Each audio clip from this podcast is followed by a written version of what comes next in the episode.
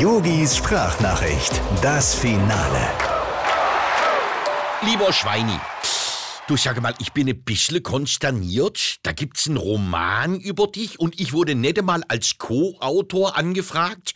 Dabei hätte ich so viel über dich zu erzählen. Wovor hast du Angst? Dass ich mal richtig auspacke? Ja, das kannst du kriegen. Ja, da fangen wir doch mal vorne an. Zum Beispiel mit deinem Namen.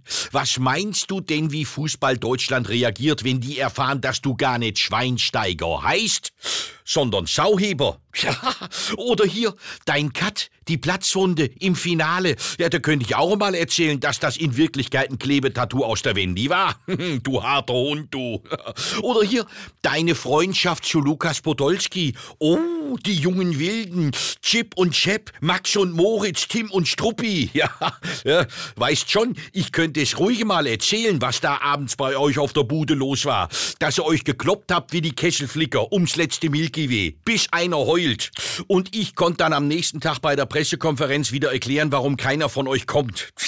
Bastian, du hättest mir in diesem Buch einfach mal die Chance geben können, mich zu äußern. So zwingst du mich doch gerade dazu, mir andere Kanäle zu suchen. Ja, du treibst mich doch geradewegs in die Arme von Markus Lanz. Denk da mal drüber nach. Lieben Gruß, dein Yogi. Ach, ähm, Schweini, eins noch. Vergiss Markus Lanz wieder. Ich hab grad ein Angebot von RTL gekriegt. Ja, ja, sicher. Fürs Dschungelcamp. Und das solltest du dir allerdings mal angucken, wie ich da am Lagerfeuer auspacken werde. Yogis Sprachnachricht, das Finale.